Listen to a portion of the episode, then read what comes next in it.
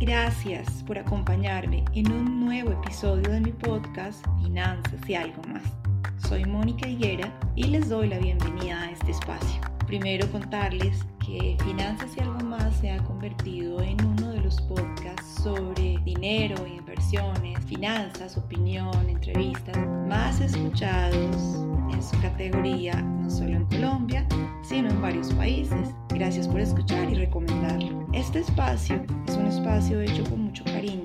Los entrevistados, el editor, yo misma, ustedes con sus correos y sugerencias han hecho que el podcast sea lo que es hoy en día. Un espacio hecho con cariño para abordar temas importantes relacionados con el dinero. Muchas gracias a quienes me han escrito y han confiado en mí para acompañar sus procesos de educación financiera personalizada de cara a manejar y entender mucho mejor su dinero. El voto de confianza lo valoro, lo acompaño y lo atesoro.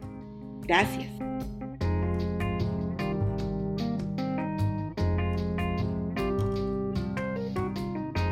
Ojalá que hablar de dinero fuera sencillo.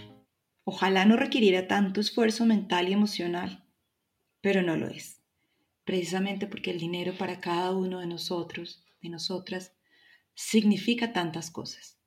Para algunos puede significar el medio para encontrar la manera de vivir tranquilo en su vejez, la manera de estar tranquilo para pagar los colegios de sus hijos, la manera de estar tranquila para cumplir con sus proyectos educativos. Cada uno es un mundo de cara al dinero.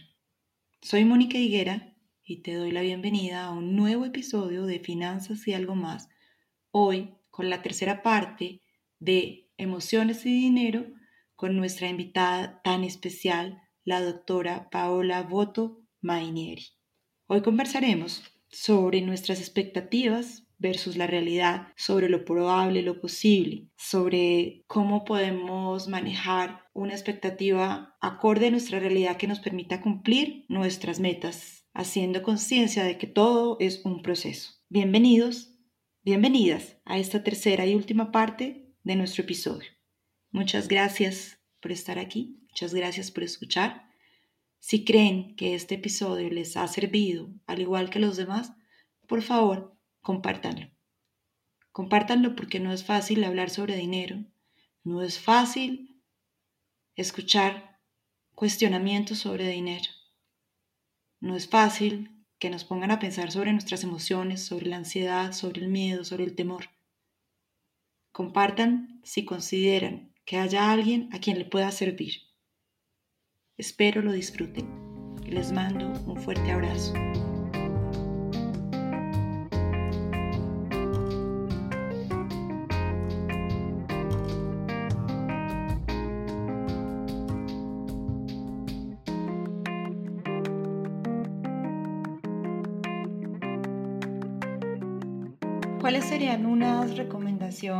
Generales para este tiempo de pandemia que podamos atravesarlo de una mejor manera y si bien el dinero puede llegar a ser para algunos un obstáculo o un problema precisamente por el desempleo por el cierre de las empresas o por la baja de los negocios, ¿cómo podemos manejar un poco más esta cotidianidad y hacer de lado esta sensación de angustia cuando realmente lo necesitamos para, para vivir. No tenerlo nos significa demasiado dolor.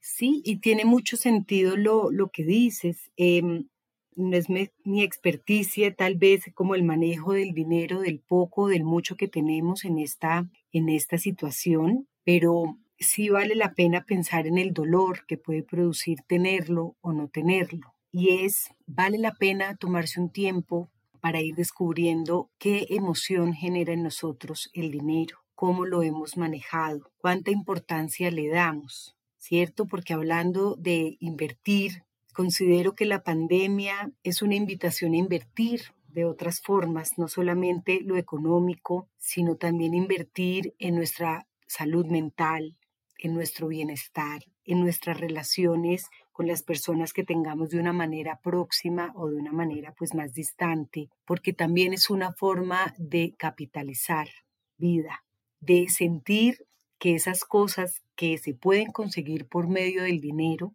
se pueden y se disfrutan con personas, con nosotros mismos. Entonces, como la famosa frase y uno para qué tiene dinero si no tiene con quién compartirlo, o no tiene salud, o no se siente bien, o incluso muchas cosas se compran porque hay vacíos más fuertes. Entonces es una invitación a ir entendiendo poco a poco, hacerse por lo menos esta pregunta, ¿qué emoción resuena en mí cuando hablo de dinero? ¿Qué emoción resuena en mí cuando pienso en dinero? ¿Por qué el dinero, cuando no lo tengo, cuando escasea, genera tanta angustia y no una alternativa a conseguirlo por medio de mi trabajo, de mi talento, de lo que he aprendido a hacer? Qué poderoso, qué reflexión tan poderosa que es una invitación a considerar el dinero como, como un todo, a veces dicen que es un medio para un fin, que es una herramienta, que es una alternativa para aspirar a una vida mejor y ahí es donde podemos hacer una reflexión filosófica de qué es mejor para cada quien. Tal vez el no generalizar y el entender que cada uno es único en sus experiencias y en sus antecedentes y en su historia familiar y personal que lo hace reaccionar de diferentes maneras.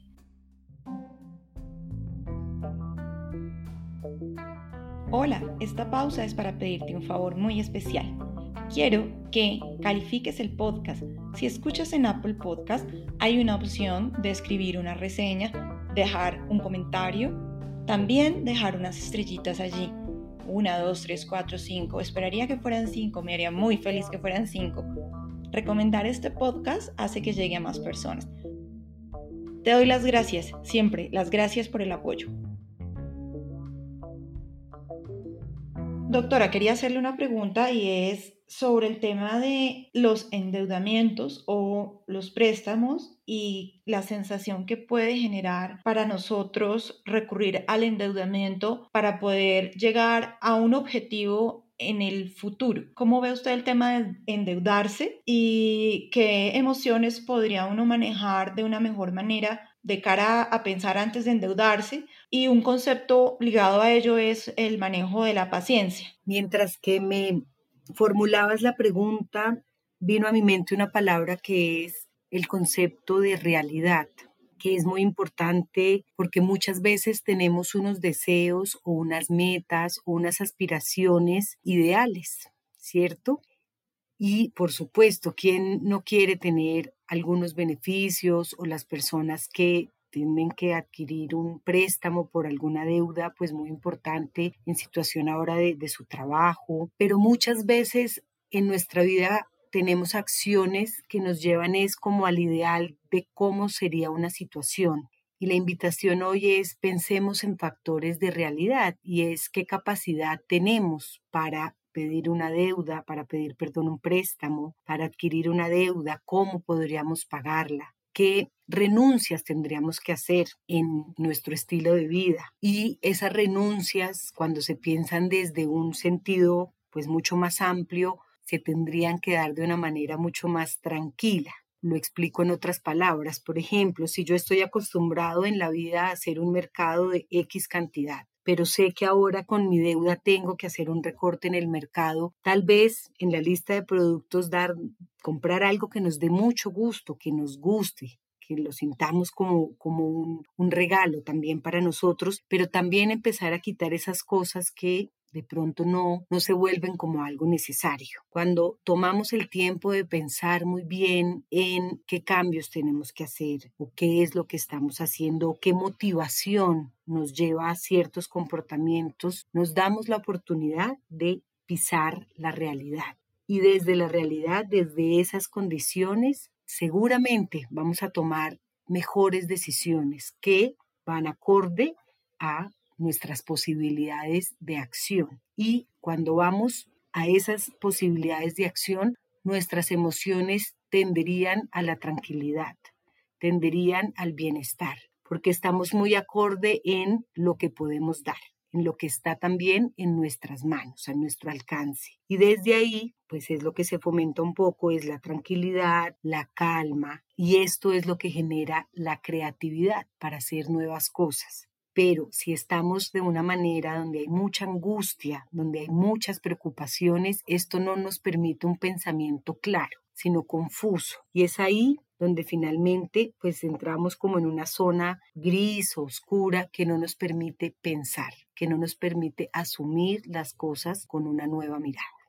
Ahora que menciona usted el tema de una realidad, una posibilidad y un plan de acción que conduce a un tema de tranquilidad que permita activar la creatividad para generar nuevas posibilidades. Yo pensaba en las personas que me buscan a mí en los procesos de acompañamiento de cara a comprender el dinero y esto es una de las cosas más desafiantes. Para mí ha sido un motivo de, trabajo porque cuando hago estas entrevistas y converso con las personas sobre su realidad y su posibilidad, hay una gran distorsión porque muchos buscan o están queriendo encontrar maneras muy rápidas de obtener dinero sin hacer un proceso de crecimiento que pueda tomar 5 o 10 años, construir un ahorro para poder luego invertirlo. Y es muy frecuente que lleguen con angustia, que lleguen con ansiedad, que lleguen motivados por el tema de la imagen que ven en redes sociales o las publicidades o porque el vecino o porque el primo o porque alguien le dijo o porque vio y les da tanto temor no poder tener lo que tiene el otro que quieren encontrar algo que de una u otra forma los lleve de inmediato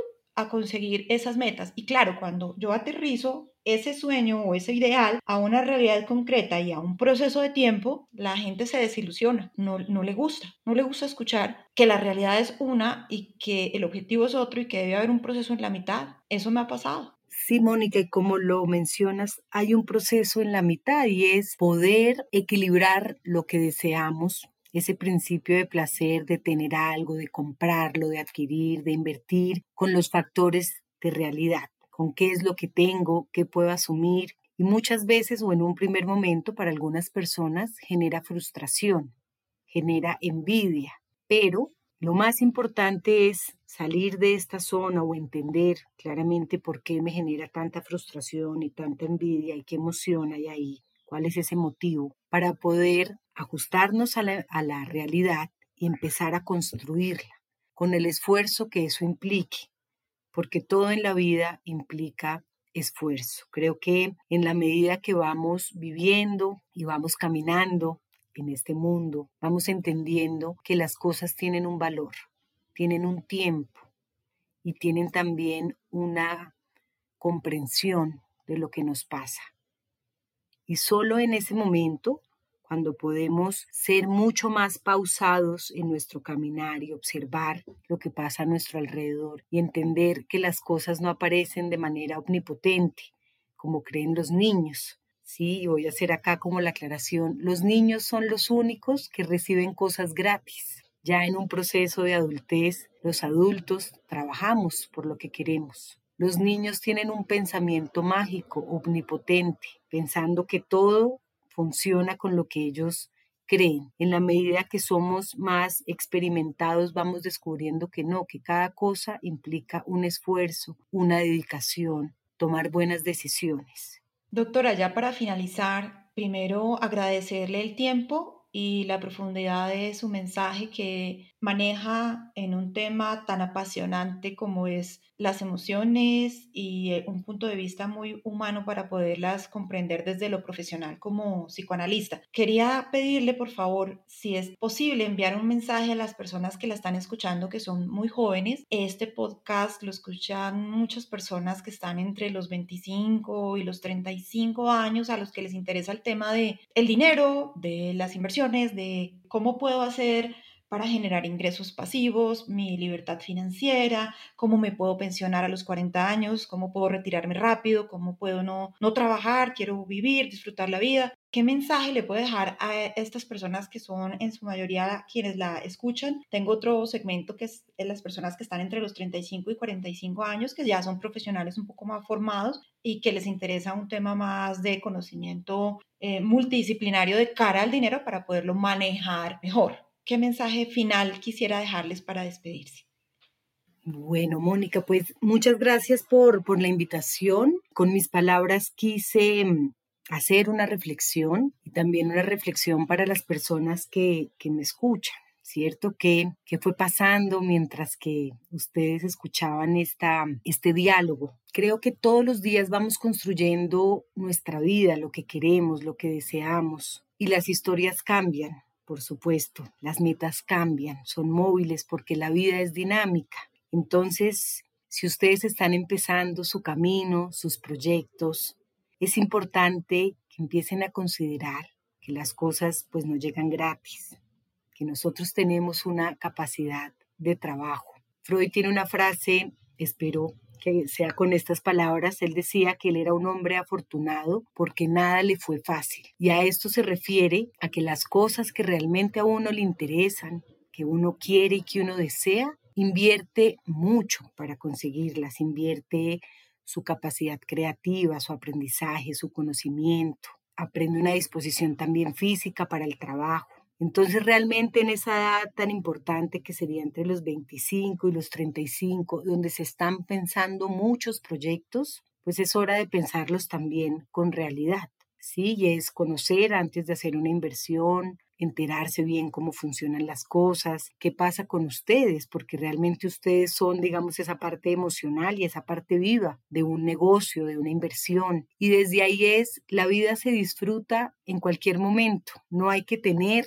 muchas cosas para disfrutarla. Y ese es como el encanto. ¿sí? El encanto es poder disfrutar lo que tenemos, poder conseguir lo que deseamos, pero la vida es disfrutar todo lo que nos pasa, detalles muy simples y detalles más complejos, porque si hay que esperar a tener algo para vivir, pues yo creo que es al revés, se vive, se goza, se disfruta para poder seguir adquiriendo experiencias. De eso se trata la vida, de adquirir experiencias y de invertir en eso, en qué nos hace felices, qué podemos disfrutar, qué podemos gozar y cuando no lo hacemos, cuando sentimos que no lo hacemos, que vienen emociones un poco más de angustia, es darnos un tiempo para pensar sobre eso. Vuelvo y digo, cuando estamos angustiados, cuando nos sentimos frustrados, nuestra mirada no va a ser optimista y por lo tanto no va a ser creativa. Y no podemos seguir pensando y generando cosas importantes para nosotros mismos y para otros. Muchas gracias. Gracias por escuchar. Los datos de la doctora Paola Boto Mainieri quedan en las notas de este podcast. Hemos llegado al final de este episodio que nos deja varias reflexiones respecto de nuestra íntima relación con el dinero. Recuerden seguir las redes sociales arroba finanzas y algo, arroba Mónica Y si les interesa trabajar conmigo, visitar mi página www.finanzasyalgomás.com.co Allí podrán contactarme, escribirme y contarme un poco más de ustedes. Un fuerte abrazo de corazón donde quiera que estén y a la hora que estén escuchando este podcast, haciendo ejercicio, desayunando, almorzando, cenando, tomándose un café. Hasta la próxima.